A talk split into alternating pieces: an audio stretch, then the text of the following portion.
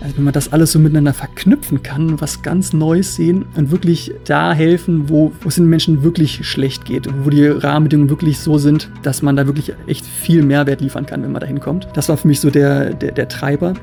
Es geht hier um Menschen, es geht hier um das Thema Menschlichkeit und das kann uns nicht egal sein. Es kann super schwierig sein, es kann super komplex sein, aber wir müssen es trotzdem versuchen. Grenzgänger und leidenschaftliche Weltenwanderer nehmen uns mit auf ihre Streifzüge und bieten Einblicke in ferne Orte und faszinierende Kulturen. Mit offenen Augen ins Abenteuer das ist der Weltwach-Podcast mit Erik Lorenz.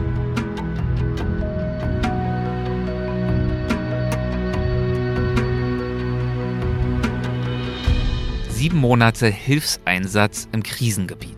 Davon erzählt uns in dieser Episode Robert Kösch. Er hat nach einem lebensbedrohlichen Unfall, mehr dazu gibt es gleich im Gespräch, beschlossen, besser heute als morgen seinen großen Traum zu verwirklichen. Und das bedeutet in seinem Fall einmal für die gute Sache zu kämpfen und die Welt ein Stück weit besser zu machen. Er hat sich dann der Hilfsorganisation Ärzte ohne Grenzen angeschlossen, um im Osten des Kongos beim Bau eines neuen Krankenhauses zu helfen. Ein Jahr lang sollte er dort in Baraka leben, einer Stadt am tiefsten See Afrikas, in der vieles anders ist als bei uns in Deutschland. Robert fühlte sich angesichts der Leichtigkeit und der Gemeinschaft der lokalen Bevölkerung dann auch schnell heimisch, wurde aber natürlich auch mit vielen Herausforderungen konfrontiert. Er hat einige einzigartige Einblicke in den Kongo erhalten in dieser Zeit und er hat über all das auch ein Buch geschrieben. Ein Krankenhaus im Kongo heißt es und ist erschienen im Konbuk Verlag. Ja, und ich freue mich sehr, dass er einige seiner Erfahrungen jetzt gleich im Gespräch mit uns teilen wird. Bevor es losgeht, noch rasch zwei Hinweise.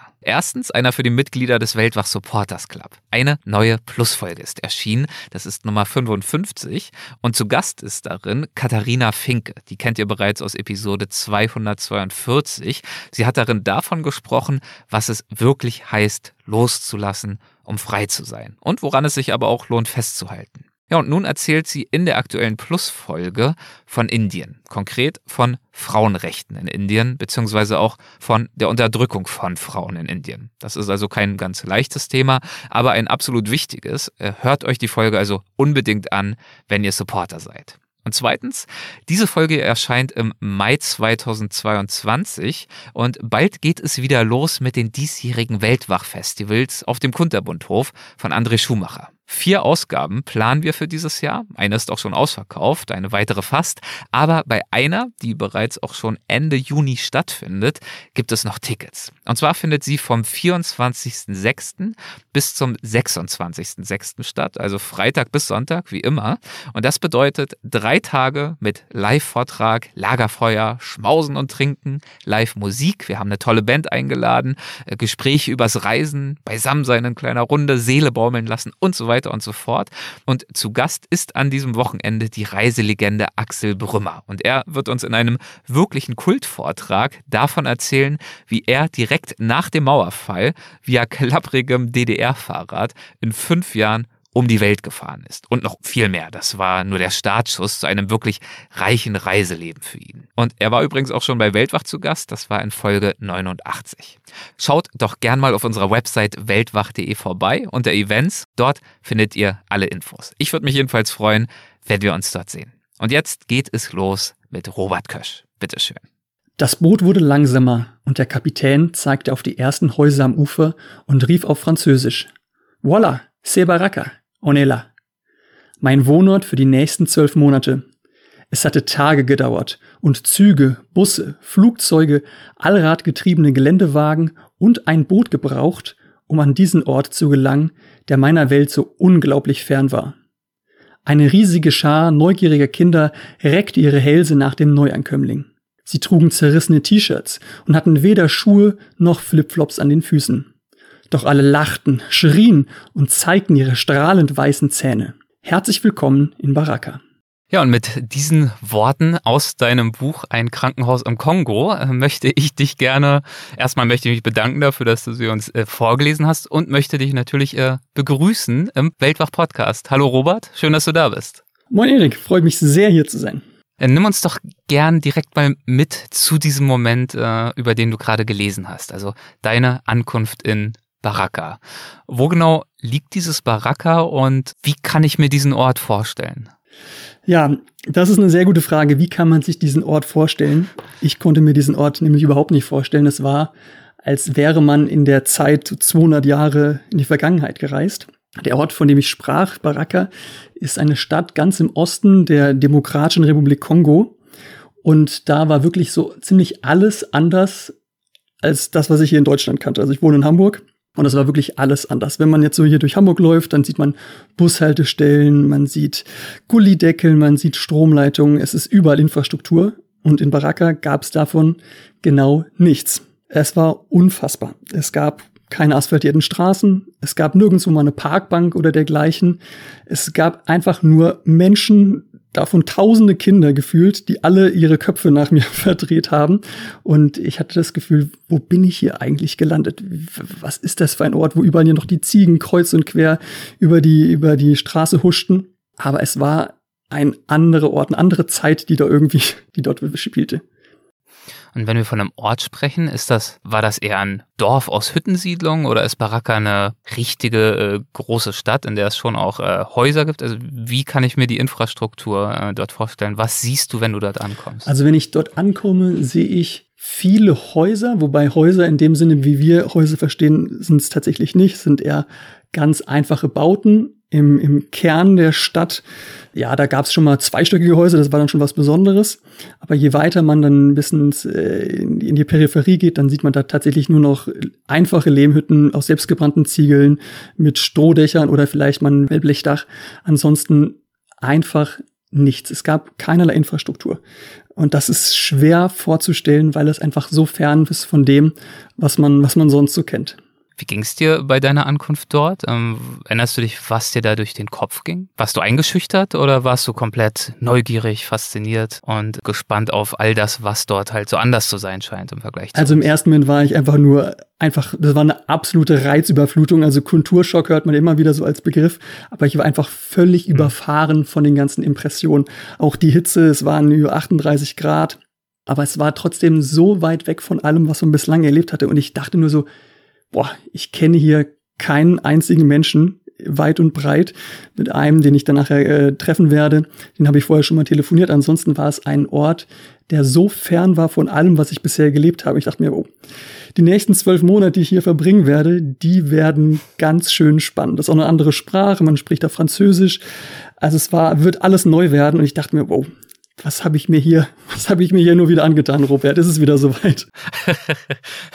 was hast du dir angetan und vor allem, warum hast du dir das alles angetan? Das wäre natürlich auch wichtig mal zu erwähnen. Mit welchem Ziel bist du denn dorthin gereist? Ja, warum bin ich da dorthin gereist? Ja, genau. Also Ziel war es tatsächlich, äh, ich war da nicht alleine da, sondern mit einer Organisation, und zwar mit äh, der Hilfsorganisation Ärzte ohne Grenzen. Und mein Ziel, meine Mission war es, dort vor Ort ein, ein Krankenhaus zu bauen. Jetzt nicht, dass ich da Stein auf Stein setze, sondern es quasi mich kümmere um die Logistik, um das Personal, um die Finanzen vor Ort. Das war mein Ziel, weshalb ich in diesen entlegensten Ort äh, der Welt äh, aufgeschlagen bin. Also ich wollte mit anderen Worten, ganz pathetisch ausgedrückt, was Gutes tun. Ähm, deswegen mhm. habe ich diesen weiten Weg auf mich genommen und bin dann da, wie gesagt, im Osten des Kongos, in dieser krisengeschüttelten Region, da dann angekommen. Inwiefern äh, sind die Ärzte ohne Grenzen dort in dieser Region schon präsent gewesen und etabliert gewesen? Also wenn wir vielleicht auch ganz konkret von Baraka sprechen, äh, gab es dort schon Netzwerk, eine Infrastruktur, ein Headquarter oder ähm, bist du da wirklich ganz am Anfang dieses Engagements mit angekommen? Also Ärzte ohne Grenzen ist in dieser Region, in der Südkivu-Region, das ist ähm, schon, schon seit längerer Zeit, über, über 10, 15 Jahre. Und in Baraka ebenfalls. Dort mhm. wird vor allem ein existierendes Krankenhaus betrieben. Ähm, aber das Krankenhaus, dieser Begriff, den würde ich dafür tatsächlich äh, eigentlich ungern benutzen. Es hat nämlich sehr wenig mit dem zu tun, was wir uns unter einem Krankenhaus vorstellen ähm, in westlichen Gefilden. Es war im Endeffekt nur eine Ansammlung an kleinen Hütten, in denen es drunter und drüber ging und die Betten teilweise doppelt und dreifach belegt waren. Das, äh, was ich überhaupt nicht vorstellen kann, wenn man es nicht sieht, dass da wirklich mehrere Kinder in einem, einem Bett liegen müssen. Ähm, und deswegen war Ärzte und Grenzen dort eben schon länger vor Ort, weil diese Region eben sehr krisengeschüttelt war. Die Menschen sterben dort an Masern, an Cholera. Malaria ist ein riesengroßes Thema, ein riesengroßes Problem. Krankheiten, die bei uns schon längst zu behandeln sind, die wir ausgerottet haben teilweise. Und dort sterben die Menschen wirklich an, an diesen einfachen Krankheiten. Dementsprechend ist Ärzte und Grenze da schon seit längerer Zeit vorhanden. Und dann wurde eben die Entscheidung gefällt, es soll auch ein neues Krankenhaus entstehen. Und da kam dann äh, das Projekt dann äh, ist entstanden. Und deswegen wurde ich dann unter anderem mit einem Team dahin geschickt. Und wir waren gerade dabei, entsprechend die Ausschreibungen zu, zu starten. Also noch war es da eine große, eine große, sehr schöne grüne Wiese, äh, an mhm. der dann in ferner Zukunft da dann, dann ein Krankenhaus stehen sollte. Das war das okay. Ziel.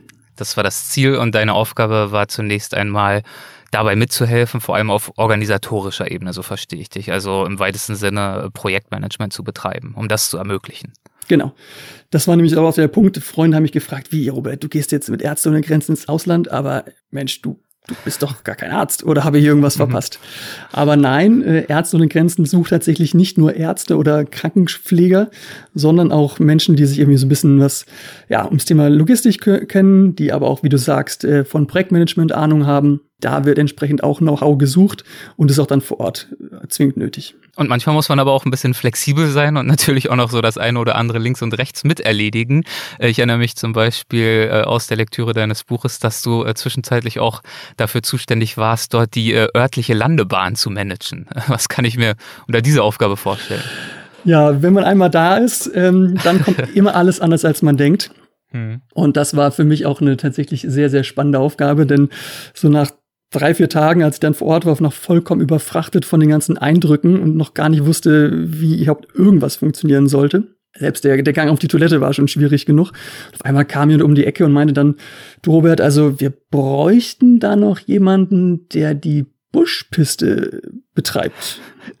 so, wie Buschpiste. Also das äh, stand bislang nicht auf meinem CV. Mhm. Ähm, ja, wir haben da eine Buschpiste, die ist mitten in der, in der Plantage. Da ist so eine Landebahn reingezogen worden, natürlich nicht asphaltiert. Und einmal die Woche kommt ja der Versorgungsflieger. Wir brauchen jemanden, der sicherstellt, dass der Flieger da ordentlich landen kann, dass da keine Kühe auf die Piste rennen, keine Kinder und dass auch der Farbe, der Belag einigermaßen in annehmbarem Zustand ist und der Flieger dann nicht ähm, gleich in der Plantage hängt. Ja, und äh, da bin ich wirklich wie die Jungfrau zum Kinde gekommen und stand da dann irgendwann dann da äh, mit meinem Sonnenhut auf dem auf diesem Flugplatz und dachte, wo bin ich jetzt gelandet? Das hätte ich mir niemals vorgestellt, dass ich auf einmal da jetzt hier sind, mitten in Afrika ähm, einen Flugplatz managen soll. Aber ich stand dort auf einmal. Ja, auf jeden Fall äh, eine super coole Aufgabe. Man muss natürlich auch sagen, bei einem Flug pro Woche ist es wahrscheinlich auch äh, überschaubar, was die Komplexität angeht, könnte ich mir vorstellen. Äh, Gab es denn äh, Zwischenfälle oder besondere Vorkommnisse, Herausforderungen? Also jeder, jeder einzelne Flugtag ist irgendwas Unvorhergesehenes passiert, was mich wirklich gefühlt immer um noch zwei Jahre hat Eltern lassen. Also ich kann mich sehr gut an den ersten Tag erinnern, wo ich dann die Gesamtverantwortung hatte. Mhm. Da kam wirklich alles zusammen, was irgendwie nur hätte schieflaufen können. Wir sind in der Kolonne da dann hingefahren und auf einmal staut es sich. Und ähm, das ist eigentlich ungewöhnlich, denn in dem Landstrich da, wo ich dort lebte, da gibt es keinen Stau. Da gibt es mhm. mir einfach keine Autos. Also mhm. da gibt es ein paar LKWs, die da über die Pisten hoppeln, die auch eher Kratern ähnelt und keinen richtigen Straßen. Und private Autos hat dort niemand. Und auf einmal war dann LKW-Stau und das ist dann schon wirklich ein sehr komisches Zeichen. Und dann wurde es auch sehr schnell wuselig. Dann hast du auf einmal dann das Militärwasser noch rumfährt. Da muss man sich auch erstmal dran gewöhnen, weil so eine Maschinengewehre sieht man auch selten äh, im Hamburger ähm, Stadtbild. War sehr, sehr wuselig und dann stellte sich aber heraus, da steckte ein riesiger LKW in der Brücke fest. Der hm. steckt wirklich in der Brücke fest. Da sind Platten rausgebrochen und der normalerweise wissen die Leute, wie sie da durchfahren müssen durch diese ähm, zerstückelte Brücke, aber der eine Kollege eben nicht. Also hing da dieser riesige LKW drin. Und dachte ich, oh, ich muss aber doch schnell auf die andere Seite und mein Flieger kommt doch jetzt gleich. Wie machen wir das jetzt? Und dann wieder mit dem Koordinator telefoniert, oh, was machen wir jetzt? Und meine beiden kongolesischen Kollegen waren die Ruhe selbst. Natürlich. und, der, und der Deutsche hier wieder da im Stress und hektisch und telefoniert und rechts und links. Und die haben sich da ganz entspannt hier an, an, an unserem Geländewagen gelehnt, haben schon ein Zuckerrohr gekauft von einer Verkäuferin, die um die Ecke kam. Und dachte, ja, das, das wird schon. Und da kam jetzt auch das geflügelte Wort, was sich durch meine Mission dann gezogen hat, nämlich Pole Pole. Aha. Suaheli und heißt ähm, langsam, langsam, wörtlich übersetzt und meint sowas wie, ja, das wird schon. Mach mal ruhig. Pole Pole ist natürlich dann herausfordernd für dich zu beherzigen, während die Uhr in Richtung äh, Landezeitpunkt tickt, unaufhaltsam. Genau. Könnte ich mir vorstellen. Und man weiß, wenn der Flieger kommt, dann muss man da sein. Hm. Und als Deutscher möchte man natürlich umso mehr eine gewisse Pünktlichkeit an den Tag legen. Und auf einmal ist dann Stau und das passt natürlich nicht in die eigene Planung mit rein, aber ja, haben wir dann irgendwie hingebogen, kam ein anderes Fahrzeug von der anderen Seite der Brücke. Wir sind dann zu Fuß über die Brücke, war wild. Und dann ging es aber in einer Tour weiter mit ungefähr gesehenen Dingen, denn ich stand da dann unter der sengenden Sonne auf dem Flugplatz. Ich sah schon den Flieger, habe dann das große Funkgerät in der Hand gehabt, habe mit dem Piloten gesprochen und gesagt, ja, hier die Landebahn ist sieht soweit gut aus, hat nicht geregnet und gute Sicht, Wind kommt aus der Richtung, könnt jetzt runterkommen, alles in Ordnung. Ja, und dann ging's los. oh nein, äh, ich ahne Schlimmes. denn das ist, äh, wie gesagt, eine Plantagengegend und dort sind auch unter anderem Viehherden, die sich herumtreiben. Mhm. Große Kuhherden. Und da laufen immer so ein paar Jungs und Mädels lang, die haben große Stöcke in der Hand, die dann die Vieh immer hertreiben. Das ist ja bekannt und dementsprechend haben wir dann immer dann Tagelöhner dann engagiert, die sich dann mit weißen, äh, mit gelben Warnwesten rechts und links an der Landebahn stehen und versuchen, die Tiere dann abzuhalten. Ja, und wie in, wie in Zeitlupe löst sich dann ein Tier aus der Herde und rennt wie selbstverständlich kerzengerade auf mich zu und der Flieger ist im Anmarsch. Ja. Und das wäre wirklich der absolute Supergau, wenn auf einmal der Flieger dann irgendwie in Kollision gerät mit dieser Kuh und ich sofort hektisch zur Funke gegriffen, Abbruch, Abbruch, Abbruch, ihr könnt hier nicht landen. Und der Pilot, okay, dann ziehe ich jetzt wieder hoch. Alles gut, wir kommen gleich wieder. Und der war die Ruhe in Person und ich langsam, wieder hier langsam. super hektisch, super hektisch. ja. Und dann haben wir das, das, das Tier verjagt und irgendwann kam der Flieger dann runter, ich schweißgebadet. Und der Pilot, das war ein älterer Herr aus Südafrika, stieg aus. wir sind hier in Afrika. Das ist doch alles ganz entspannt. Mach dich locker. war nicht die erste so Kuh, die, die ihm da wahrscheinlich in die Quere gekommen Kuh. ist. Ja. War nicht die erste Kuh, aber so war es für mich immer aufregend, diese, diese Flugtage. Ja. Also es war so eine Charakterschulung. Mhm. Am Ende wurde es besser. Da wusste man einfach, man muss einfach entspannt bleiben. Es kommt eh alles anders, als man denkt. Man muss sich einfach anpassen und dann mit einem guten, gelaunten Team kriegt man das auch schon hin. Aber bis man soweit war, da hat man wirklich einige äh, Schweißtränen verdrücken müssen und ein paar graue Haare bekommen. ja, das glaube ich sehr, sehr gern. Ähm, du hast vorhin erwähnt, dass äh, diese Region im Kongo Ostkongo äh, eine ziemlich krisengeschüttelte Region ist. Du hast angesprochen, dass es dort noch immer leider Gottes äh, auch viele Krankheiten gibt, die bei uns schon längst äh, der Vergangenheit angehören. Aber über diese äh, Krankheiten hinaus ist ja auch die Sicherheitslage an sich, also auch was militärische Auseinandersetzungen anbetrifft, glaube ich, auch nicht so, naja, gelinde gesagt, optimal. Wie stand es denn um die Sicherheitslage ähm, vor Ort bei deiner Anreise? Also man muss sich grundsätzlich erstmal so den, den Kontext klar machen. Mhm. Ähm, das ist der Osten des Kongos, die Kivu-Region, sagt man auch, das ist ein Grenzgebiet. Wir haben da Uganda und Ruanda und Burundi als angrenzende Staaten. Und äh, wer Ruanda hört, erinnert sich vielleicht an den äh, Genozid in den frühen 90er Jahren unfassbar dramatisch. Mhm. Und diese, diese, dieser Konflikt zwischen einzelnen Bevölkerungsgruppen, den Hutus und den Tutsis, dass der, dieser Konflikt schwel, schwelt eigentlich bis zum heutigen Tage, kann man sagen. Es gibt immer noch Vertriebene, es gibt immer noch Flüchtlingslager und ähm, die ganze Region ist einfach instabil und es gibt auch wenig Interesse, die Region zu stabilisieren. Wenn man ein paar Kilometer weiter fährt, hat man die großen Diamantenminen, die großen Koltanminen und ganz ja, ganz direkt gesagt, äh, gibt es viele Menschen, viele Interessengruppen, die davon profitieren, dass die Region eben instabil ist. Inwiefern profitieren sie dabei? Man könnte ja jetzt auch sagen, na gut, um Diamanten zu fördern, ist es ja auch nicht schlecht, eine gewisse vernünftige Infrastruktur und eine ähm, planbare Sicherheitslage vorzufinden. Aber ich kann mir vorstellen, dass natürlich dort auch viele nicht offizielle Player am Werk sind, die genau davon profitieren, dort im Schatten agieren zu können. Das ist genau der Vorteil. Wenn man da nicht genau hingucken kann, weil die Sicherheitslage eben so ist, wie sie ist, dann profitiert eben viele davon, wenn man viel unter die Hand machen kann. Ähm, beispielsweise, wenn man sich anschaut, wie viele Diamanten Ruanda exportiert und dann sich klar macht, dass Ruanda kein eigenes Diamantenvorkommen hat, dann ist da, dann merkt man schon, dass da irgendwas, irgendwas gewaltig schief läuft. Ja. Aber wie gesagt, die Region ist, ist instabil. Es gibt viele einzelne Rebellengruppen. Der Einfluss äh, der Regierung mit Hauptsitz in Kinshasa, die ja ganz im Westen ist, die Hauptstadt, ist dort wirklich sehr, sehr gering. Und dementsprechend ist die Region einfach instabil. Und jetzt muss man sich natürlich auch klar machen, gut, Ärzte ohne Grenzen, die sind natürlich genau dort, wo eben Hilfe benötigt wird. Die werden jetzt nicht hier zu Hause sein, wo helfen, wo einfach sowieso schon alles gut läuft, sag ich mal. Sondern eben genau in diesen Krisenregionen soll dann Hilfe auch geleistet werden. Und dementsprechend ist diese Organisation dann schon wirklich sehr gut darauf eingestellt, eben in Krisen und auch in Kriegsgebieten zu operieren. Da gibt es natürlich eine Vielzahl an Sicherheitsvorkehrungen, die eben getroffen werden sind. Und die ich dann auch erst in den ersten Tagen erstmal lernen musste und man sich dran gewöhnen musste, weil das hatte ich bislang auch noch nicht, dass man 24-7 einfach ein Funkgerät bei sich tragen muss, um quasi jederzeit erreichbar zu sein. Und mhm. äh, wenn ich dann beispielsweise einen Fuß vor die Tür setzen wollte vor meiner Base, dann konnte ich das nicht einfach so machen wie jetzt hier in Hamburg. Ich mache die Haustür auf und gehe raus. Und erstmal habe ich da, haben wir Wärter vor Ort, die ähm, 24 Stunden am Tag äh, einfach vor Ort sind, auch in der Nacht. Und dann muss ich den Kollegen sagen, hey, ich würde jetzt gleich ins Krankenhaus gehen. Warte ich ein bisschen mit denen und dann sagen sie, okay, dann schreibe ich das hier auf meine Tafel. Robert verlässt um die Uhrzeit jetzt gleich hier unsere Base und dann wird es weitergegeben an den Radio Room, wo alles notiert wird. Die Kollegen funken dann auch das Krankenhaus an und sagen, ja, gleich kommt der Robert vorbei. Und dann marschiere ich dann los und wenn ich irgendwann angekommen bin, wird alles bestätigt, ja, Robert ist angekommen und dann ist alles gut. Okay, aber schon so ein richtiges Prozedere, das da jedes Mal durchgespielt werden muss. War das für dich ein Problem? Hast du dich da irgendwie eingeschränkt gefühlt in deiner Freiheit oder war das einfach eine Sache, wo du gesagt hast, ja gut, ist halt notwendig, ergibt auch Sinn, machen wir kein Problem?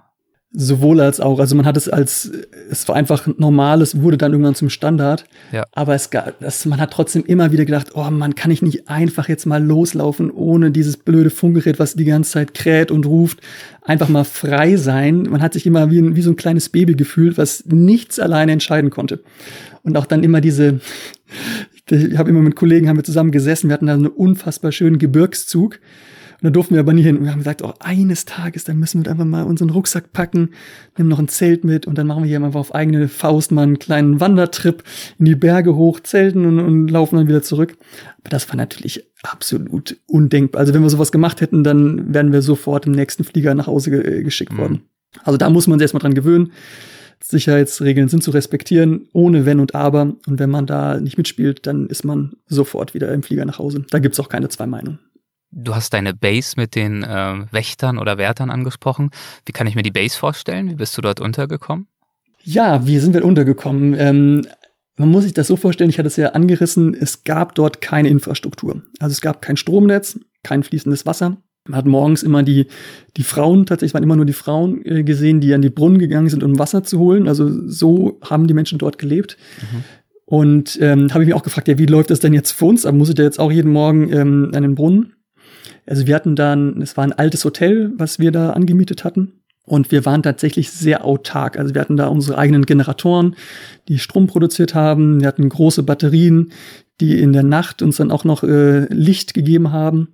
Wir hatten da einen eigenen Brunnen gelegt und eine eigene Wasserleitung, so dass wir eine Wasseraufbereitungsanlage äh, bei uns in der Base hatten. Also es ist alles künstlich, dass man da einigermaßen vernünftig äh, leben kann.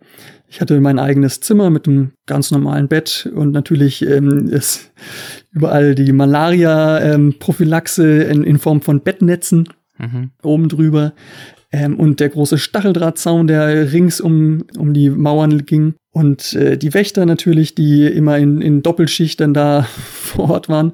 Und was, was auch ungewöhnlich war für mich, man hat jederzeit rund um die Uhr hat man auch ein Auto mit Fahrer da der, in dem Fall der Fälle, dass man einfach dann los kann. Okay. Also das war so das, der, der, der Setup. Und da muss man sich auch erstmal dran gewöhnen. Man ist so rund um die Uhr mit Menschen umgeben, die im Zweifel irgendwas von einem wollten.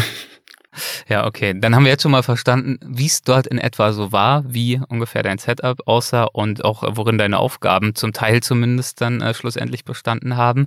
Und das alles für Ärzte ohne Grenzen, ohne aber, hast du auch schon verraten, dass du irgendeine Art von medizinischer oder ärztlicher Aus- oder Vorbildung hättest. Deswegen ähm, bietet sich natürlich an dieser Stelle auch die Frage an, wie es überhaupt dazu gekommen ist, dass du in die Situation versetzt worden bist, mit Ärzte ohne Grenzen in den Kongo aufzubrechen. Wie ist es dazu gekommen? Ähm, du hast vorhin gesagt, mal ganz äh, kitschig formuliert oder allgemein formuliert, du wolltest Gutes tun. Was war dafür der ursprüngliche, der initiale Funke, der all das äh, dann schlussendlich in Bewegung gesetzt hat? Ja, das ist eine große Frage. Hm. Ähm, also ich hatte immer schon diese, diese Idee, diesen Traum, irgendwann mal sowas ja, was Gutes zu tun. Das klingt immer so ein bisschen pathetisch oder irgendwie so ein Thema zu haben, für das man so richtig brennt und weiß, okay, hier kann man wirklich ernsthaft ähm, einen direkten Mehrwert leisten. Aber wie das dann immer so ist, man studiert, man arbeitet, es gibt immer irgendwie irgendwas anderes zu tun und man hat immer irgendwas anderes auf dem Zettel. Und diese, diese Träume, vielleicht mal in einer Krisenregion zu arbeiten oder muss ja nicht direkt Krisenregion sein, aber irgend sowas in der Art zu machen, bei einer NGO zu arbeiten, ist dann ein Stück weit in den Hintergrund geraten. Kannst du dir erklären, woher in dir dieses Bedürfnis kam, wenn du das schon so lange verspürt hast, etwas Gutes zu tun, wie auch immer dieses Gute dann schlussendlich aussehen würde? Ähm, ich glaube, es liegt einfach vielleicht ein Stück weit daran, dass es mir selbst in meinem Leben immer alles relativ einfach war. Man hatte keine großen Probleme gehabt. Ähm, es war alles immer einfach und man sieht dann doch irgendwie, anderen Menschen geht's, anderen Menschen geht's verdammt schlecht, verdammt dreckig wie kann ich jetzt quasi mit meinen Stärken irgendwie mal was, was Sinnvolles dazu beizuhelfen. Aber das war immer so ein, so ein loses mhm. Hirngespinst, ohne dass man das jetzt irgendwie konkret ähm, hat fassen können. Ja. Genau, und dann gab es aber bei mir einen sehr eindrücklichen Moment, der diese, dieses auf die lange Bank schieben auf einmal dramatisch hat mir klar werden lassen, dass man, dass die lange Bank manchmal sehr, sehr kurz werden kann. Mhm. Und, und zwar, ich bin ähm, begeisterter Gleitschirmflieger und das kann man. Habe ich vor ein paar Monaten das allererste Mal ausprobiert äh, über den Bergen Österreichs. Ah, ähm, sehr schick. Das war sehr aufregend. Also. Das ja. glaube ich sofort. natürlich im Tandemflug. Doch, da war ich schon ein bisschen nervös, aber es war natürlich atemberaubend schön. Ja, das ist atemberaubend schön, das ist genau richtig. Und man kann es tatsächlich nicht nur in Österreich in den schönen Bergen machen, sondern, was viele nicht wissen, man kann es auch tatsächlich in der Küste machen. Äh, so auch äh, in den dänischen äh, Steilküsten und an den dänischen äh, Dünen. Mhm. Und bin da ganz häufig mit einem, einem guten Kumpel sind wir dann am Wochenende immer äh, rausgefahren von Hamburg, die zweieinhalb, drei Stunden an die Westküste, Richtung Weyers Strand, da so die Ecke, wer das kennt. Und da sind wirklich so hohe Sanddünen, 15, 20 Meter. Und wenn der Wind dann auf die Düne prallt, dann bildet sich so eine Art Auftriebspolster. Und das kann man dann herrlich nutzen, um dann im Gleitschirm lang zu fliegen. Das Gefühl ist wirklich atemberaubend. Man fühlt sich wirklich wie ein Vogel. Der Mensch will ja seit, seit Menschengedenken, seit schon immer äh, fliegen. Mhm. Und auf einmal hast du da so ein bisschen, ähm, ein bisschen Tuch, ein bisschen Stoff, ein paar Leinen und auf einmal kannst du wirklich fliegen. Und man ist dann wirklich dann, guckt, wie fliegen die Vögel und dann hält man die Hand raus und streicht über das Dünengras, fliegt da so zwei, drei Meter in der Höhe ähm, darüber, guckt aufs Wasser, aufs Meer. Also es ist wirklich unfassbar schön. Ja, ähm, wie das dann so ist und dann traut man sich immer mehr zu und fliegt ein bisschen schneller und ein bisschen höher und ein bisschen wilder. Und an einem Tag waren die Bedingungen dann schon ein bisschen anspruchsvoller, hat ein bisschen mehr geblasen und dann äh, ja, kam eine, eine kräftige Böe und die hat mich ordentlich versetzt. Ich habe dann noch falsch reagiert. Und dann bin ich hinter die Dünne geraten und das sollte man auf jeden Fall vermeiden, weil da die Strömung nicht mehr schön laminar ist, sondern turbulent. Mhm. Heißt mit anderen Worten, dann bin ich nicht mehr der Pilot, sondern der Wind übernimmt das Kommando und ich kann ziehen, wie ich will, aber da passiert nicht mehr viel. Und so ist das auch geschehen und dann bin ich mit viel Karacho auf die Düne zugesteuert ähm, oder zugezogen worden, besser gesagt. Ich hatte nämlich keine Kontrolle mehr und bin dann mit einem lauten Knall gegen die Düne geprallt und die Düne ist zwar aus Sand, aber die ist verdammt hart. Und die ist auch härter als mein Brustkorb gewesen. Und da habe ich dann leider, ähm, eine Rippe hat sich gebrochen und die hat dann in die sogenannte Pleura-Höhle reingestochen. Und die Pleura-Höhle da drin ist die, ähm, ist die Lunge selbst und in diesem Raum ist Unterdruck. Äh, dieser Unterdruck veranlasst die Lunge aufrecht zu sein und wenn der Unterdruck weg ist, dann macht die Lunge genau das, was ein Luftballon macht, aus dem die Luft rausgeht, sackt in sich zusammen. Hm. Und das ist dann schlecht, weil dann äh, nennt man dann Pneumothorax und dann hat man auf einmal äh, in meinem Fall nur noch einen Lungenflügel, auf dem man atmen kann. Und das war schon sehr schmerzhaft und äh, keine schöne Situation.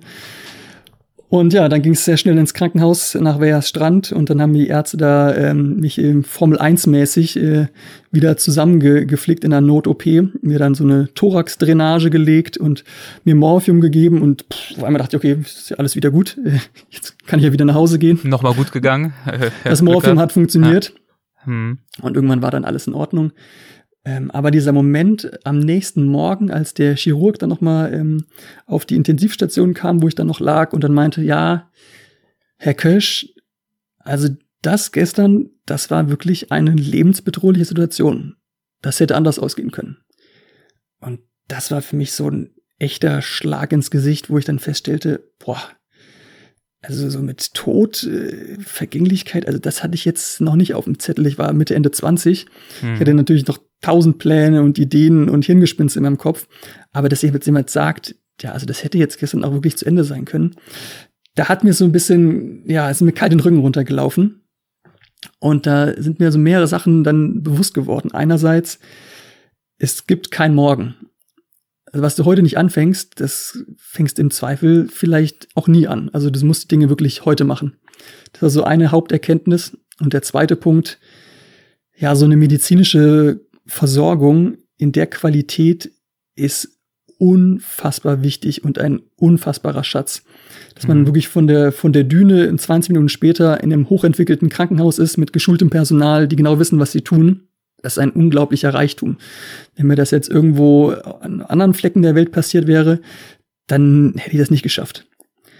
Ähm, und das war, waren so zwei Erkenntnisse, wo ich gesagt habe, wow, also uns geht's ja schon wirklich verdammt gut.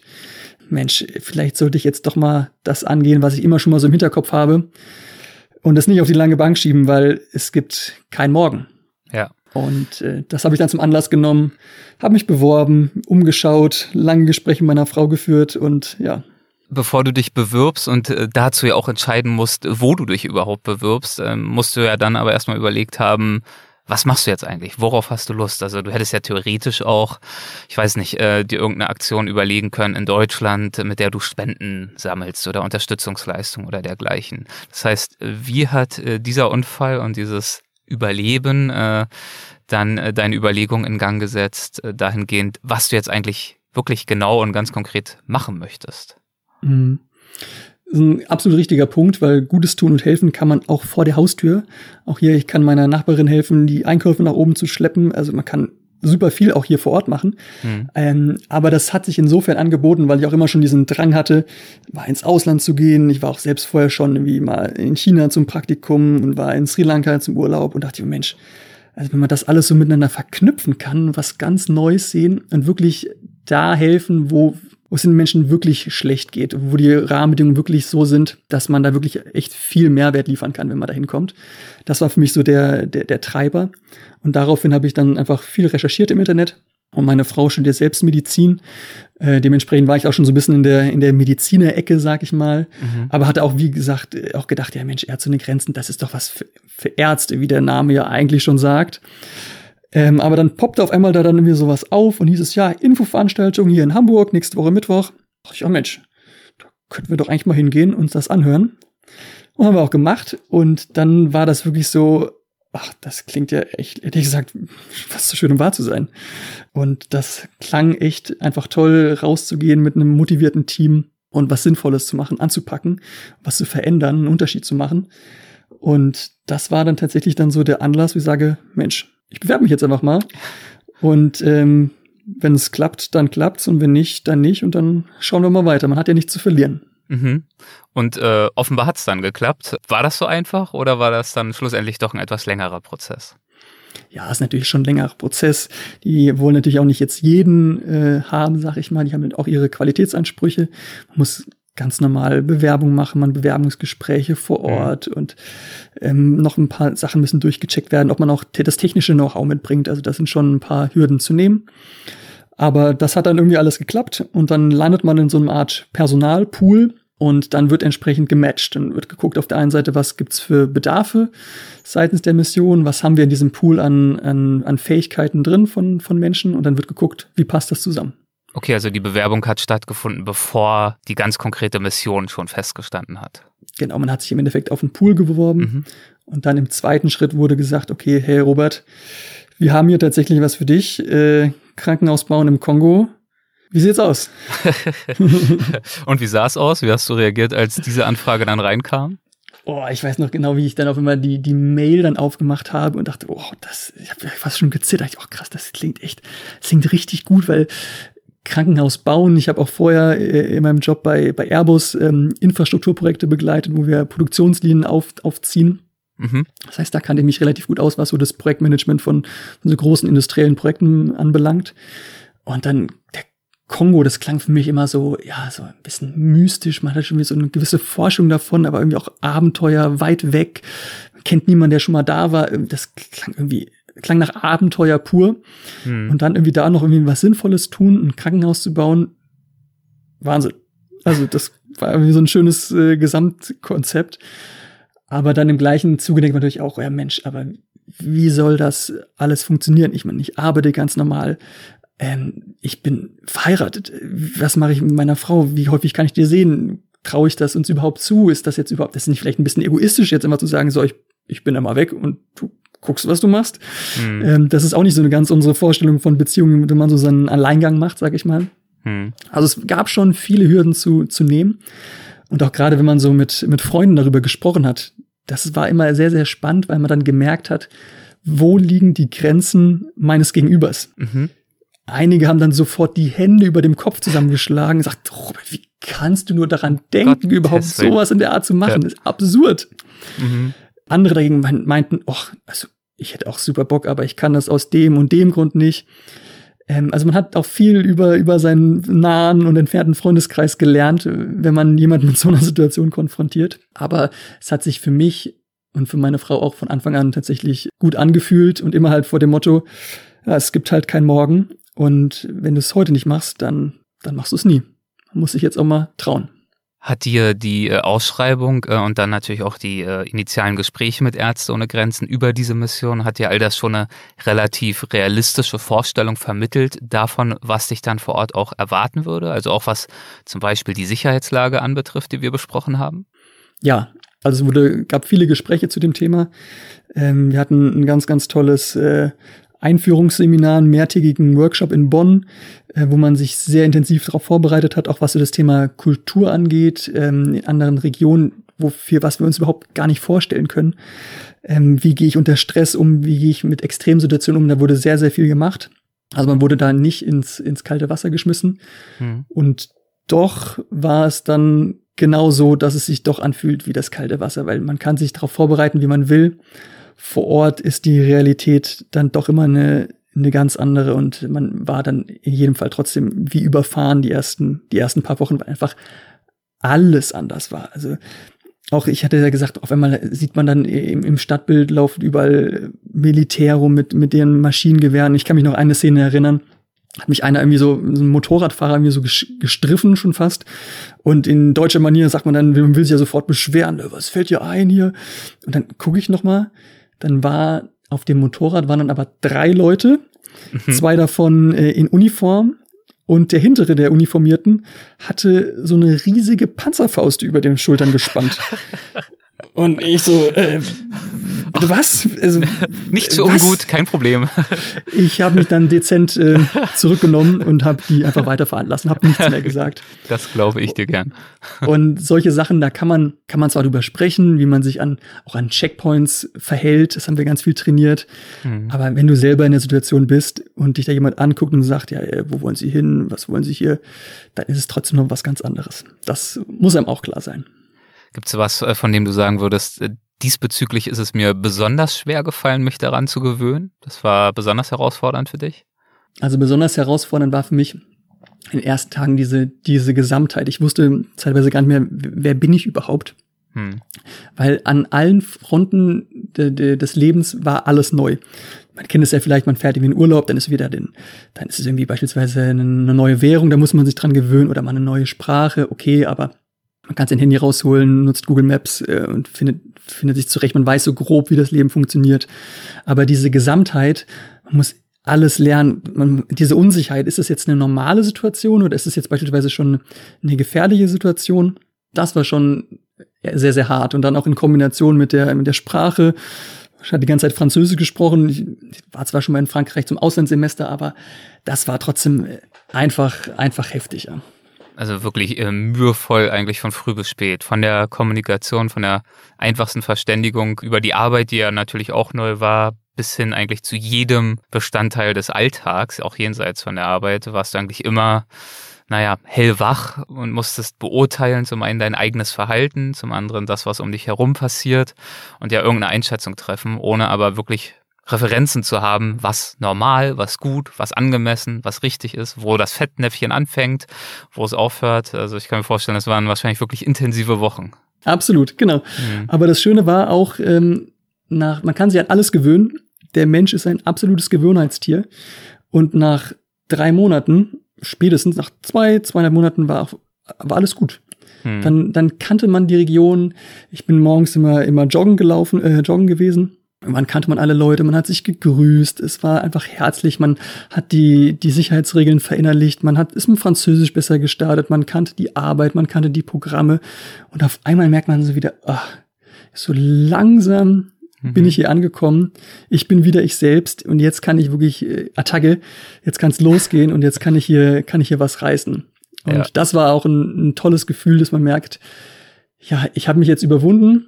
Und jetzt bin ich angekommen und äh, man kann doch viel mehr leisten, als man sich ursprünglich mal zugetraut hat. Also diese, diese Veränderung so an einem selber mitzuerleben, was ja immer durchs Reisen ausge, ausgelöst wird. Diese, diese Zugewinn, dieses extreme Schauen über, über den Horizont in dem Fall, das war extrem bereichernd. Du hast ja gerade auch erwähnt, ähm, dann auch beim Joggen, ähm, irgendwann haben die Leute dich gegrüßt, man hat sich so langsam gekannt. Wie war das denn äh, grundsätzlich so auch natürlich vielleicht in der Arbeit, aber vor allem auch neben der Arbeit? Hattest du die Gelegenheit, äh, auch mit Einheimischen in Kontakt zu kommen, Einblicke in ihr tägliches Leben zu erhalten?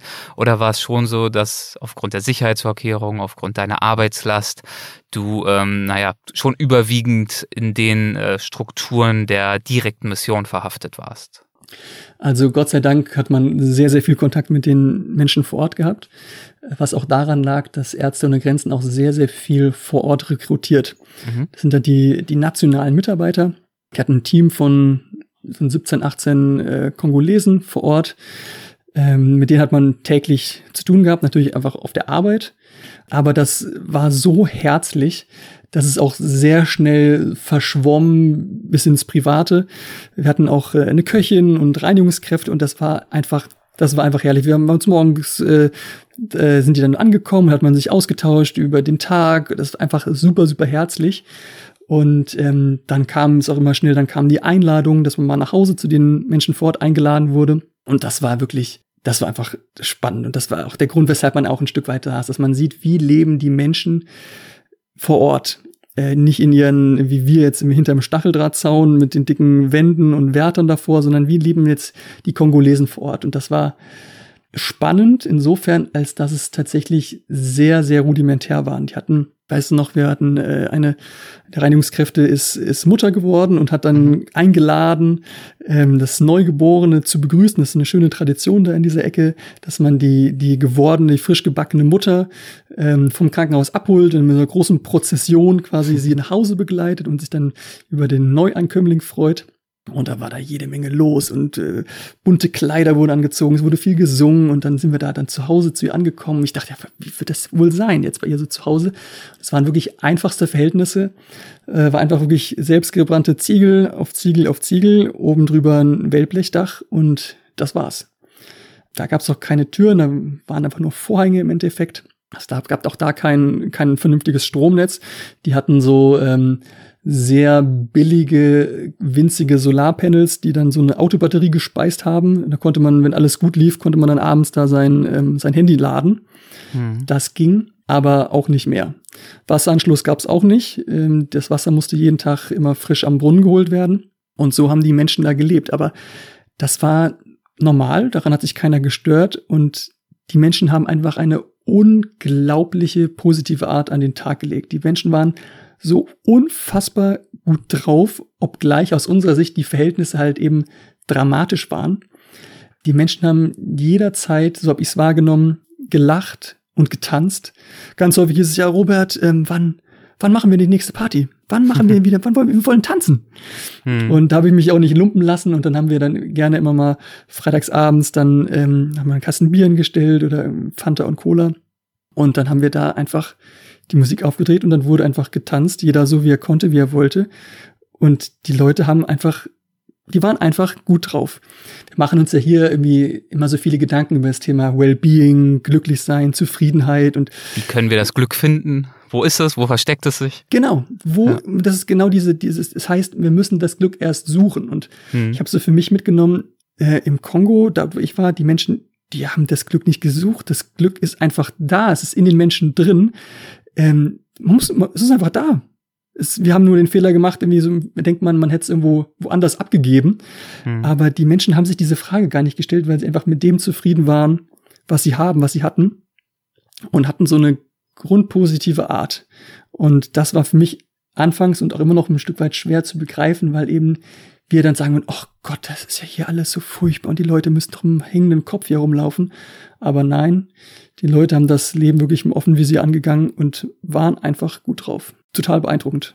Hast du für dich eine Erklärung dafür gefunden, warum das so ist und wie sie dazu imstande sind? Also es ist ja, es ist ja so eine Banalität, dass wir oft irgendwo, wenn wir irgendwo hinreisen und dann ganz betroffen feststellen, ach Mensch, die Armut und die Menschen, die sind so arm, mhm. das ist ja mhm. auch immer so eine Wertung von außen, weil wir natürlich unsere Referenzen aus Deutschland und aus Europa mitbringen. Aber sie sind glücklich, sie lächeln so viel. Das ist ja eine Beobachtung, die so auf dieser ganz oberflächlichen Ebene, wie ich sie jetzt zusammengefasst habe, immer wieder gemacht wird. Aber in dem Fall, den du jetzt schilderst, wo es ja wirklich nochmal über, um den Begriff Armut mal äh, zu vermeiden, über diese verhältnismäßige Einfachheit hinaus, was Behausung und so weiter angeht, ja nun wirklich Widrigkeiten gibt, wie Krankheiten, wie äh, politische Instabilität, wie äh, Verbrechen den Menschen zum Opfer fallen können. Was war deine Erklärung, was die Menschen dazu befähigt, äh, diesen Frohsinn, sich trotz dieser Widrigkeiten zu bewahren? Also wenn ich so in meinen Freundes- und Bekanntenkreis schaue oder auch an mir selbst, in unseren Breitengraden sind wir eigentlich immer bestrebt, immer so nach dem Nächsten zu greifen. Was kommt als nächstes? Mhm. Ähm, das sind jetzt nicht nur die materiellen Dinge, aber auch da, ähm, irgendwann will man ein Haus sich kaufen, man will vielleicht ein neues Auto haben, man will eine neue Uhr. Es ist immer so, okay, was, was kaufe ich jetzt als nächstes? Was ist das nächste? Und auch was werde ich als nächstes? Wie entwickle ich mich weiter? Also diese Selbstansprüche. Genau, es ist immer so, was, was kommt denn als nächstes? Man kommt gerade von der Reise zurück und die mhm. nächste Frage ist, ja, und wann geht's wieder los? Was machst du als nächstes? Und diese Frage, ich glaube, die Menschen vor Ort haben sich das nicht, nicht in diesem Maße gestellt, wie wir uns das stellen, sondern die haben einfach gesagt, ich bin jetzt hier und ich bin hier und es ist, es ist gut so dass ich hier bin. Das ist vielleicht mal, kommt mhm. vielleicht manchmal auch ein Stück weit, ähm, ist vielleicht manchmal auch zu kurz gedacht. Die Menschen sind ja auch, haben ja auch trotzdem ihre, ihre Pläne, ihre Träume und ihre Ziele. Das will ich denen jetzt nicht absprechen. Aber es ist nicht dieses krampfhafte, das Gras beim Nachbarn ist irgendwie doch immer grüner, sondern dass man einfach zufrieden ist mit dem, was man hat. Und nicht dieses anklagende, oh, aber eigentlich, eigentlich bin ich noch nicht zufrieden, ich muss mir jetzt noch das besorgen und dann bin ich vielleicht irgendwann eines Tages glücklich und zufrieden. Mhm. Okay, sprechen wir mal ein bisschen über äh, deine Arbeit dort. Wie schritt denn das äh, Krankenhausprojekt äh, voran in der Zeit, als du dort warst? Ja, anfangs ging es äh, wirklich gut los. Ähm, ich kann mich noch an diesen Moment erinnern, als ich das erste Mal auf dieser riesengroßen Fläche stand, wo das Krankenhaus gebaut werden sollte. Fast elf Fußballfelder groß, malerisch gelegen an so einem großen Gebirgszug. Man blickt auf den tiefsten See Afrikas, den Tanganika-See, tiefblau. Es war wunder, wunderschön. Man hatte so richtig das Gefühl, ja, hier ist ein Ort, um ein Krankenhaus zu bauen. Hier können die Leute Hoffnung schöpfen und hier können die Leute, ja, haben sie einen neuen Ort der Zuflucht, wo sie hinkommen können. Und ähm, mein Job war dann entsprechend die, die Vorbereitung zu machen. Es ging quasi gerade um die Ausschreibung, ähm, weil Ärzte und Grenzen das natürlich nicht alleine machen kann. Es wurden Bodenproben entnommen, es wurde das ganze Rechtliche muss auch geklärt werden. Und wir waren, wie gesagt, kurz dabei, äh, kurz davor, die Ausschreibung zu starten. Und äh, ich habe dann im Hintergrund dann viel mich ums Personal gekümmert, um die Finanzen äh, und die Logistik drumherum ähm, glatt gezogen. Das war so der, der gesamte Setup. Ähm, und das klingt immer so banal, ja. Ähm, man will da jetzt ein Krankenhaus bauen, aber wenn es da keine Infrastruktur gibt, dann musst du halt nahezu alles künstlich von außen reinführen. Und allein mhm. die, die Mengen an, an Beton und beziehungsweise an, noch an Beton, die wir gebraucht hätten, und an, an Zementsäcken.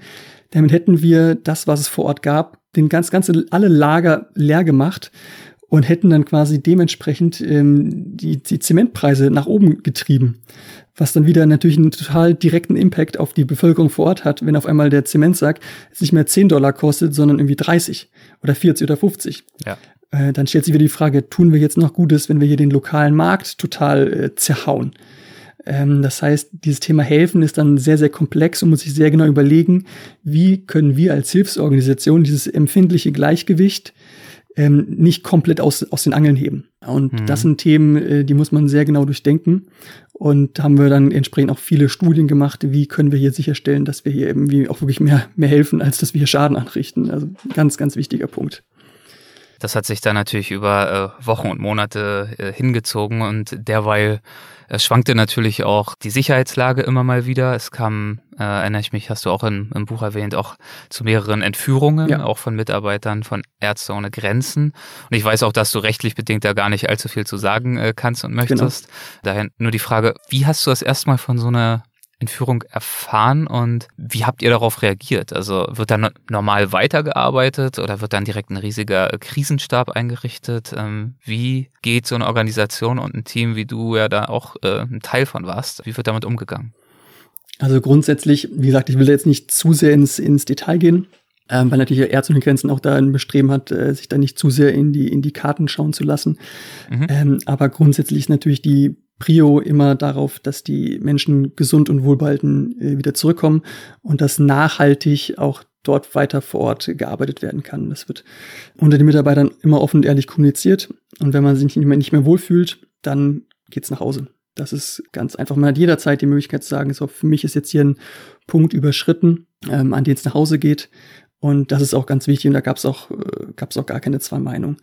Äh, in jedem Fall war das für uns als Team natürlich äh, ein sehr herber Rückschlag, wenn man sowas, sowas erlebt, wie Menschen, die man kennt, auf einmal ähm, aus ihrem gewohnten Umfeld rausgerissen werden. Das muss man erstmal erstmal sacken lassen.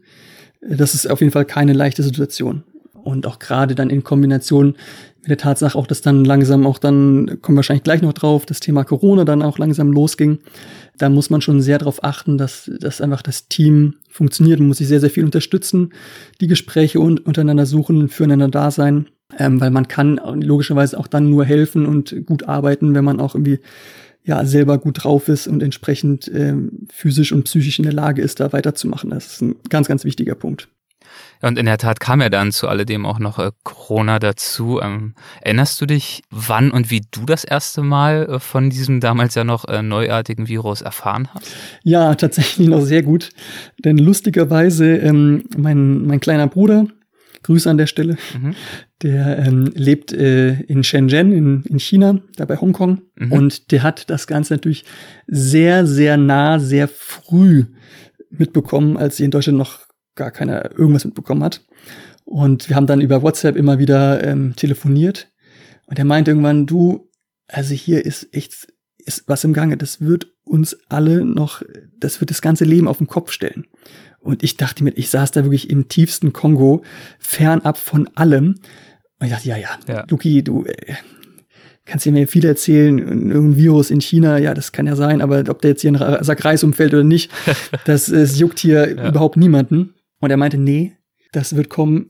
Wir sind hier gerade im Lockdown. Ich, Lock was? Den Begriff hatte ich noch gar nicht gehört. Mhm.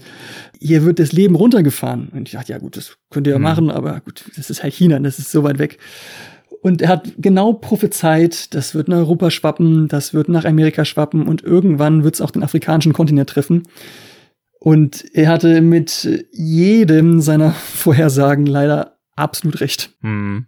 Ja, ich, ich kenne das. Äh, mein Mann ist Chineser, der lebt zwar in Amerika, aber hat natürlich seine Familie in diesem Fall in Shanghai, war da auch relativ nah am Puls dessen, was da so äh, vor sich gegangen ist und hat mir auch Monate vorher dann irgendwann angefangen, äh, täglich Bericht zu erstatten, was da so los ist und was bald auch äh, hier in den USA, in Europa und überall los sein wird.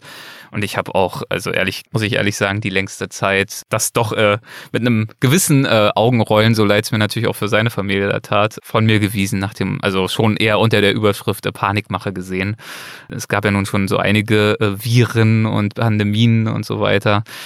Ähm, Ebola und Co., die sich jetzt auch nicht zu einem globalen Phänomen ausgewachsen haben. Ich war da doch nicht ganz so äh, on top of things, wie mein Mann es war und wie dann offenbar es auch dein Bruder war, die leider Gottes ja dann recht behalten haben.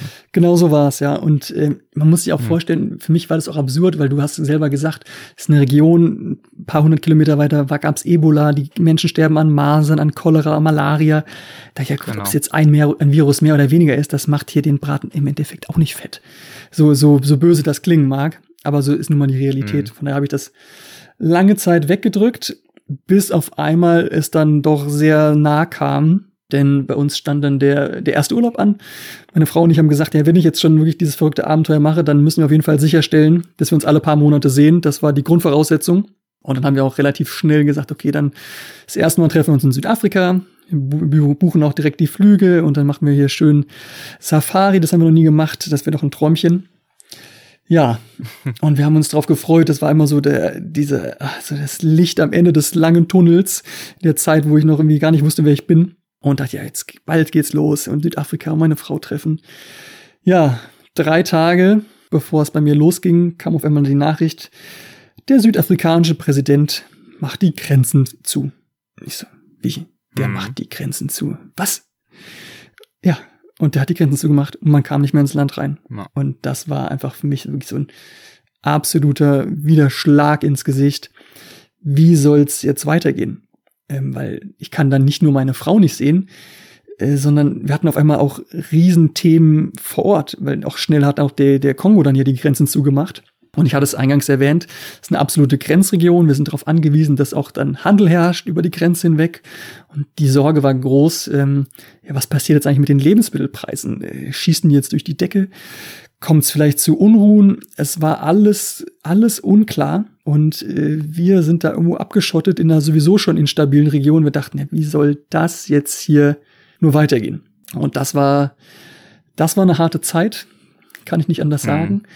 Ähm, und in dieser Zeit hat man dann aber wirklich sehr, sehr gelernt, mit dieser Extremsituation umzugehen. Und vor allem im Team damit umzugehen, weil es geht ja nicht nur um einen selbst, sondern man hat auch seine anderen Kollegen, äh, die in einer nahezu gleichen Situation sind. Und wir haben das aus meiner Sicht wirklich mit Bravour gelöst und haben es immer wieder geschafft, uns gegenseitig Freiräume zu schaffen und uns vor allem auch ein Stück weit abzulenken mit äh, ganz banalen Dingen. Wir haben beispielsweise ähm, eine Tischtennisplatte haben wir uns äh, da schreinern lassen und haben wirklich abends und morgens mhm. wie wild Tischtennis gespielt. Wir haben ähm, uns ein kleines äh, Fitnessstudio gebaut, in dem wir hier aus alten Dosen, die mit äh, selber Beton angemischt haben und die gefüllt haben und haben uns so ein, so ein Ghetto-Gym äh, da zusammengeschustert. Sehr gut. Wir haben abends irgendwelche Spiele gespielt, also Not macht erfinderisch. Und mhm. das mussten wir auch machen, uns diese, diese, diese Freiräume schaffen, dass wir einfach in dieser Extremsituation irgendwie noch einen, einen klaren Kopf behalten können, um einfach weiter arbeitsfähig zu sein. Also das war wirklich enorm wichtig. Stichwort Extremsituation. Wie hat sich denn die Lage dann schlussendlich ganz konkret verändert, als schließlich äh, Covid natürlich dann auch äh, Baraka erreichte? Also erstmals wurde äh, schon ein Stück weit vorher, als das Virus dann schon in, in Europa dann einschlug, wurde dann, hm. wie bei vielen äh, Unternehmen, dann die Entscheidung gefällt, Investitionen erstmal äh, eher zu pausieren. Also sprich, äh, das Krankenhausprojekt wurde vorübergehend eingestellt. Ja, und das war natürlich. Weil das organisatorisch notwendig war, äh, weil es eben auch gar nicht mehr möglich war, die Rohstoffe zu beschaffen oder aus Budgetgründen. Also Sowohl als man könnte ja jetzt meinen, gerade, gerade jetzt in so einer äh, Krise müsste ja eine Organisation wie Ärzte ohne Grenzen jetzt nochmal auf 200 Prozent hochfahren, könnte man meinen. Könnte man meinen, genau. Also es waren, waren tatsächlich beide Faktoren. Einerseits war die Frage, wenn jetzt zu Hause eine Krise ist, spenden dann die Leute überhaupt noch weiterhin Geld? Ärzte und Grenzen ist ausschließlich spendenfinanziert. Brechen uns jetzt alle Spenden weg? Dann die nächste Sache, die du angerissen hast.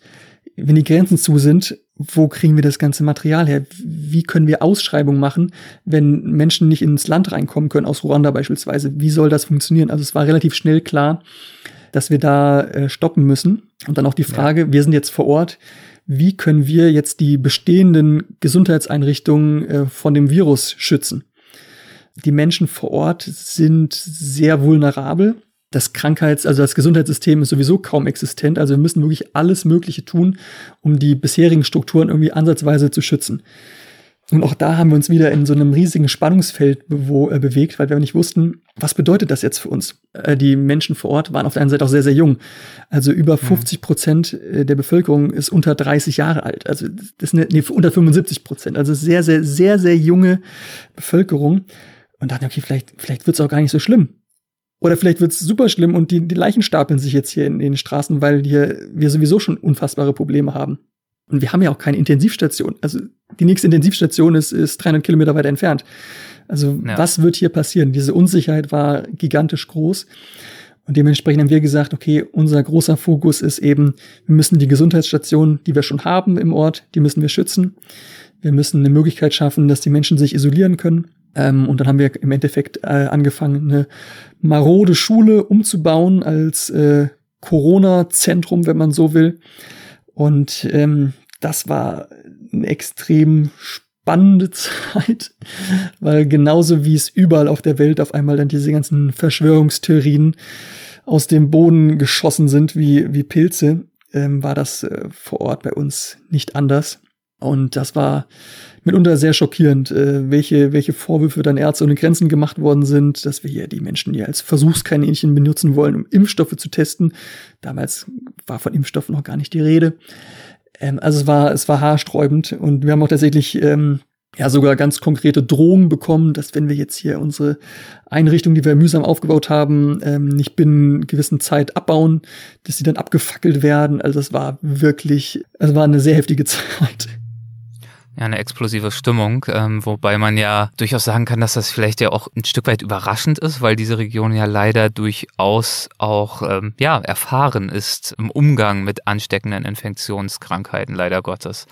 Ist dieses Problem dort grundlegender Natur, dass auch dort sozusagen ähm, grundsätzliche Zweifel am Gesundheitssystem, an Impfungen, was auch immer es ist, bestehen? Oder bezog sich äh, in diesem Fall, bezogen sich da diese Zweifel, diese Skepsis, zum Teil auch diese Wut, diese Feindsinnigkeit, bezog die sich ganz konkret auf äh, Covid-19 und die diesbezüglichen Maßnahmen? Also sind tatsächlich zwei Dinge, die da aufeinander geprallt sind. Auf der einen Seite ist die Region sehr, sehr instabil, hatten wir eingangs schon gesagt. Mhm. Und die Menschen haben generell kaum Vertrauen in Institutionen. Einfach weil den Menschen vor Ort einfach so viel versprochen wurde. Also ich habe mich mit ein paar Kollegen da unterhalten, die meinten, ja, wir sollten einen neuen Flughafen bekommen, wir sollten ein Stadion bekommen und asphaltierte Straßen. Und was ist passiert? Nix. Es ist genauso ätzend wie seit Jahrzehnten. Es hat sich nichts getan. Es mhm. waren alles nur leere Versprechungen. Dementsprechend ist das Vertrauen in, in offizielle Institutionen gen Null. Ähm, das, das zum einen. Ähm, und zum anderen, ähm, das war tatsächlich auch ein ganz absurder Punkt. Die Menschen leben dort in einer Region, wo, wir haben es jetzt viel mal gesagt, sterben an Masern, an Malaria. Und die Welt schaut im Endeffekt uninteressiert zu über 3000 oder sogar weg. Ja. Über 3000 Menschen sind in der Ecke da ähm, an, an Masern gestorben, eine Krankheit, die man leicht mit unseren Maßstäben behandeln kann.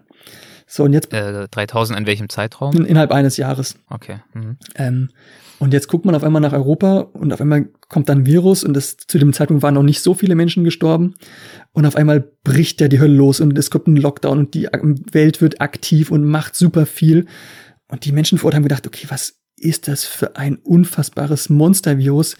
Auf einmal passiert ja richtig was, die machen ja richtig was. Bei uns haben sie nie was gemacht, also das muss ja wirklich jetzt die Hölle auf Erden sein, die jetzt zu uns rüberschwappt. Also die Menschen hatten auch richtig Angst, weil die dachten, es muss ja noch tausendmal schlimmer sein, als das, was wir jetzt hier vor Ort haben, wenn die da so einen Zirkus machen.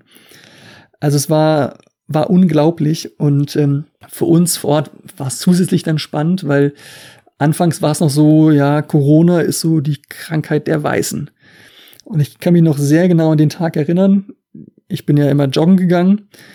Und die kleinen Kinder haben immer mich genannt Musungu Musungu, der weiße Mann. Hm. Und auf einmal kippte das so ein bisschen und die Kinder haben nicht mehr Musungu Musungu gerufen, sondern Corona Corona. Hm. Und das war dann ja. ein komisches Gefühl. Es war jetzt im ersten Moment gar nicht so bösartig gemeint, aber es war trotzdem so, oh, das, äh, nicht, dass jetzt hier die Stimmung kippt. Ja, äh, und klar, also warum wurden Weiße mit Corona äh, in Verbindung gesetzt? Natürlich, weil es zunächst einmal in der westlichen Welt ja dann angekommen ist aus China und sich von dort aus dann weiter verbreitet hat, nicht wahr? Damit wurde das sozusagen assoziiert. Ganz genau. Ja, das habe ich auch von anderen Reisenden gehört in früheren Folgen, die zu dem Zeitpunkt zum Beispiel in Indien waren und natürlich äh, auch sehr unangenehme Erfahrungen diesbezüglich machen mussten, nachdem sie wochenlang äh, von dieser Gastfreundschaft, Freundlichkeit profitiert haben haben, dann plötzlich angefeindet zu werden. Natürlich nicht aus einer intrinsischen Böswilligkeit heraus, sondern aus aufrichtiger Angst und Verunsicherung. Ganz genau. Mhm. Das haben wir auch erlebt. Äh, es ist tatsächlich wir haben jetzt, äh, es gab jetzt tatsächlich zwar viele Bedrohungen, aber es ist jetzt nichts Ernsthaftes passiert, Gott sei Dank. Aber ähm, es war schon, die Stimmung ist ein bisschen gekippt einfach. Und es war diese Leichtigkeit vom Anfang war so ein bisschen weg. Man musste sich auch einschränken. Das hat schon sich wie so ein Schleier über uns alle gelegt wir dachten, ja, wie, wie geht's jetzt hier weiter? Und trotzdem wieder dann das Thema Zusammenstehen, versuchen die Stimmung im Team gut zu halten, sich Auszeiten zu gönnen. Ähm, und da sind wir wirklich dann äh, Großexperten geworden. Und äh, dennoch hat natürlich dann auch die Organisation Ärzte ohne Grenzen nach einer gewissen Zeit äh, Konsequenzen aus alledem gezogen, nicht wahr? Genau, also kann man im Buch alles äh, im Detail nachlesen. Ich will jetzt die Spannung nicht ganz mhm. wegnehmen, sag ich mal. Aber ja. schlussendlich ähm, wurde dann auch aus unterschiedlichen Gründen dann auch dann die Entscheidung gefällt, so, wir werden jetzt erstmal äh, rausgezogen. Und das waren ganz, waren wirklich Gefühlswelten, die dann mir dann in Bewegung gekommen sind, weil ich dachte so, vor Monaten noch bin ich hier so als, als absoluter Neuankömmling hingekommen, hatte von nichts Ahnung, wusste mich gar nicht zurechtzufinden. Dann hat man sich zurechtgefunden, man hat ein Krankenhausbauprojekt gehabt, hat da richtig für gebrannt, dann wird das eingestellt wegen Corona. Dann baut man was Neues auf, man baut die Schule auf und auf einmal heißt es ja, und jetzt ähm, ist die Ende Gelände, es geht ab nach Hause. Ähm, das war schon ja ein sehr unangenehmes Gefühl, weil man halt sich die Frage stellt, ja, ja gut, ähm, weshalb mache ich das jetzt hier eigentlich? Habe ich, hab ich jetzt wirklich was Gutes getan? Habe ich hier nichts Gutes getan? Was ist überhaupt was Gutes tun?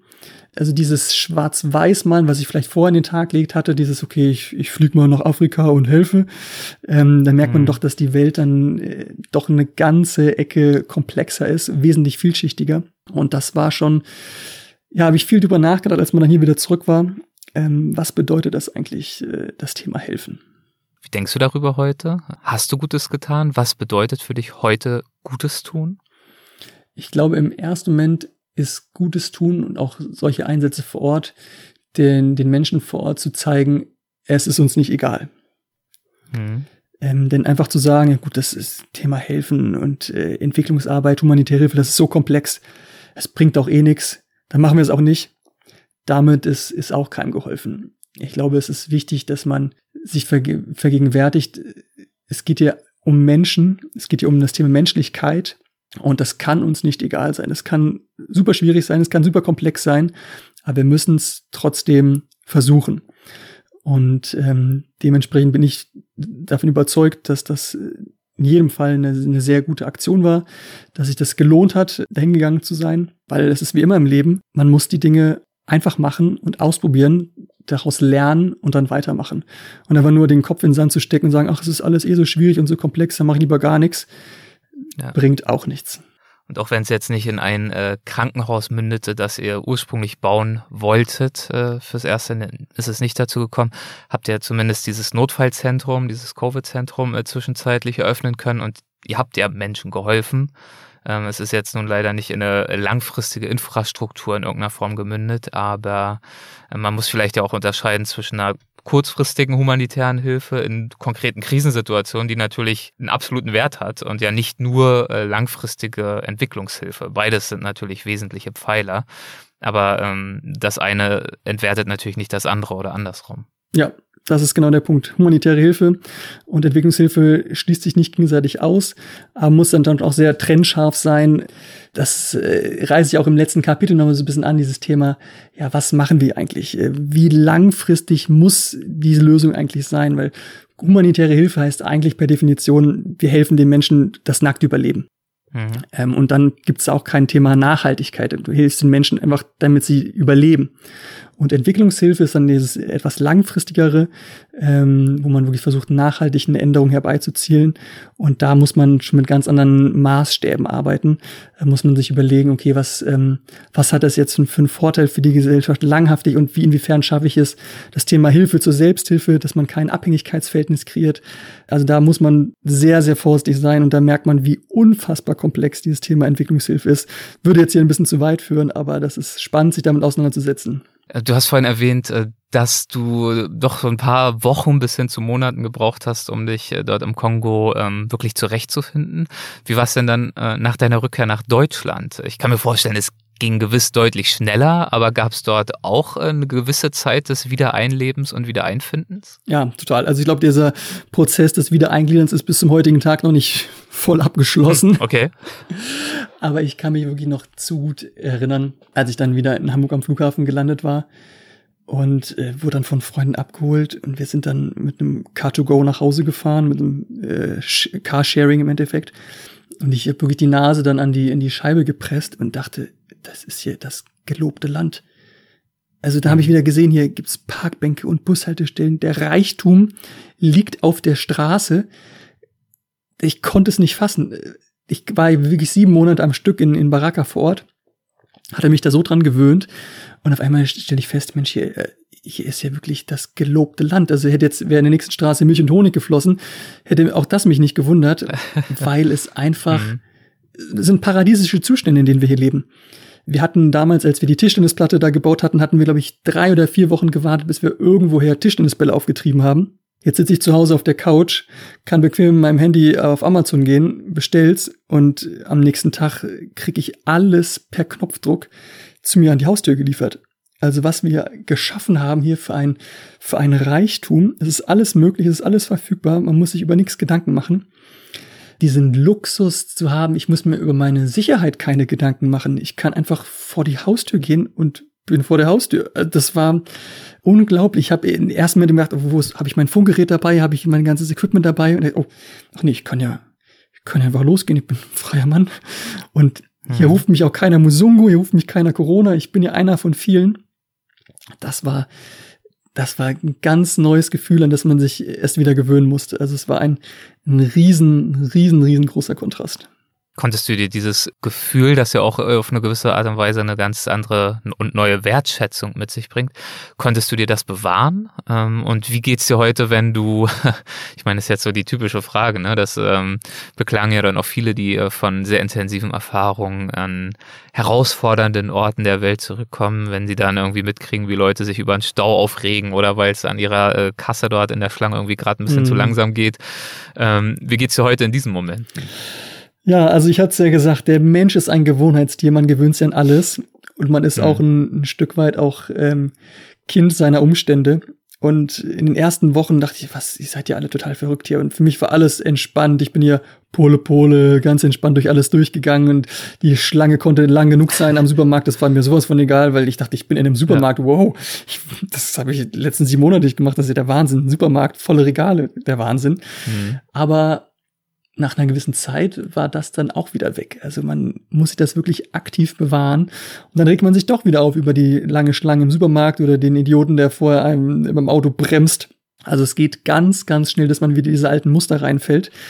Und ich habe für mich gelernt, da aber dann zu einzuhaken und zu merken, ja Mensch, Robert, das hast du doch eigentlich schon mal anders gemacht. Also, dass man sich das immer wieder vergegenwärtigt, dass man sich immer wieder in Erinnerung ruft, hey, ich muss versuchen, doch wieder eine Ecke lockerer zu werden. Und das ist, äh, denke ich, ein ganz, ganz wichtiger Punkt.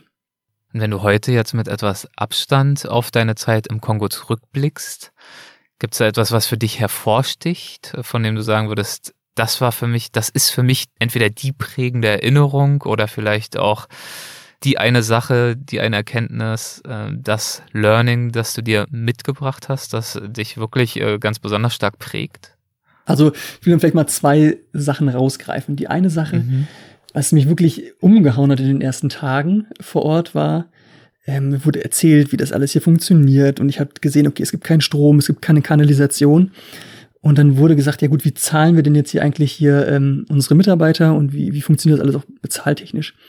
Und dann meinte meine Finanzmitarbeiterin so, ja, die zahlen wir bargeldlos mit dem Handy. Hm.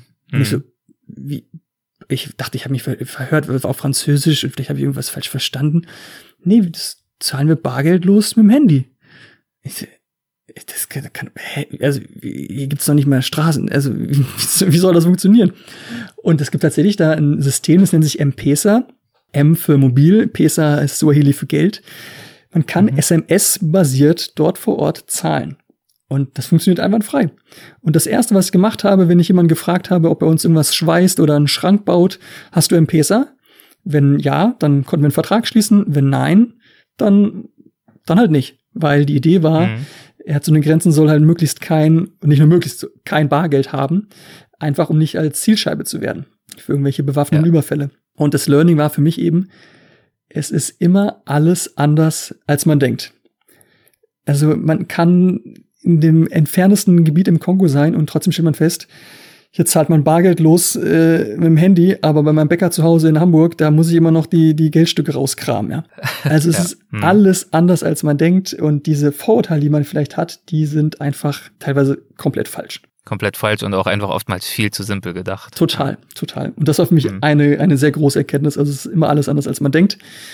Äh, und, und, dieses ganze System M-Pesa ist natürlich auch für Länder wie den Kongo, aber auch Kenia und alle möglichen afrikanischen Länder ja ein Riesending gewesen, ne? ein Riesenschub ja. nach vorne für die Menschen, jetzt wirklich auch am Zahlungsverkehr teilnehmen zu können. Unglaublich. Auch dieses Thema Sicherheit, mhm. was damit gewährleistet wird.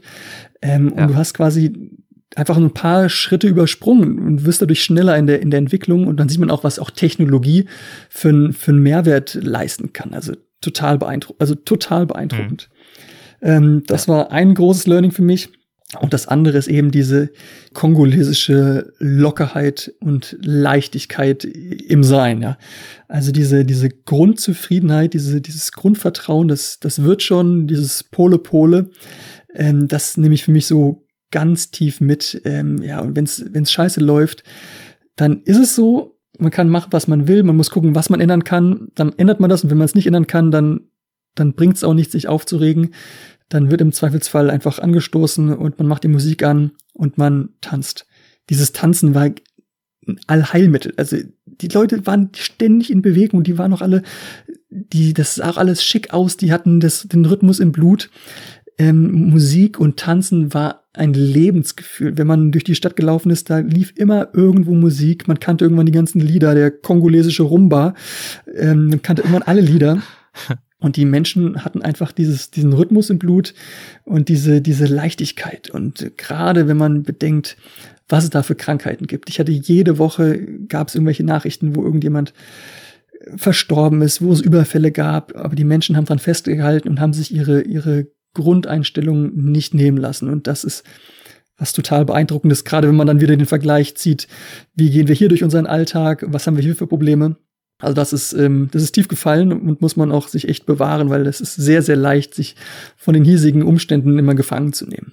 Und ich finde, das ist auch äh, eine wunderbare Note, auf der wir dieses äh, Gespräch beenden können, denn ähm, es ist, glaube ich, ein schönerer Abschluss, als wenn wir jetzt nochmal wieder abschweifen auf äh, Krisen, Korruption und Armut, sondern indem wir diesen Faktor, diese Facette nochmal hochhalten, das Kongo, die du dort kennengelernt hast, das Tanzen, Pole Pole und genau das, was du auch versucht hast, dir zu bewahren und hier auch nochmal an uns weitergegeben hast. Und dafür möchte ich dir herzlich danken, genauso natürlich wie für das gesamte Gespräch und abschließend auch noch ein weiteres Mal dein Buch unbedingt unseren Hörerinnen und Hörern ans Herz legen. Wir haben uns jetzt relativ ausgiebig unterhalten, aber die Details und ganz, ganz viele weitere Anekdoten und Einsichten, die gibt es natürlich in deinem Buch. Vielen, vielen Dank, Robert, für deine Zeit. Dankeschön. Ich habe zu danken. Hat viel Spaß gemacht. Dankeschön. Dankeschön. Mach's gut. Tschüss. Ciao. Das war Robert Kösch. Ich hoffe, das Gespräch hat euch ähnlich bereichert wie mich. Ja, und wenn euch das Gespräch gefallen hat, wenn euch unsere Show insgesamt gefällt, dann erwägt doch gerne, uns zu unterstützen im Supporters Club. Ich habe es eingangs auch schon erwähnt, es gibt wieder eine neue Plus-Folge mit Katharina Finke. Wir sprechen über Indien. Es gibt mittlerweile 55 Plus-Folgen, die wir aufgezeichnet haben, als kleines Dankeschön für unsere Unterstützerinnen und Unterstützer. Ab dem zweiten Paket habt ihr darauf Zugriff Ab dem ersten, ab dem kleinsten Paket habt ihr Zugriff auf die regulären Weltwachfolgen, werbefrei, einen Tag vor der regulären Veröffentlichung und auf weitere Goodies. Alle Infos dazu findet ihr auf weltwach.de unter Supporters Club. Vielen, vielen Dank, falls ihr erwägt, uns zu unterstützen. Und jetzt macht's gut und ich sage ciao und bis zum nächsten Mal.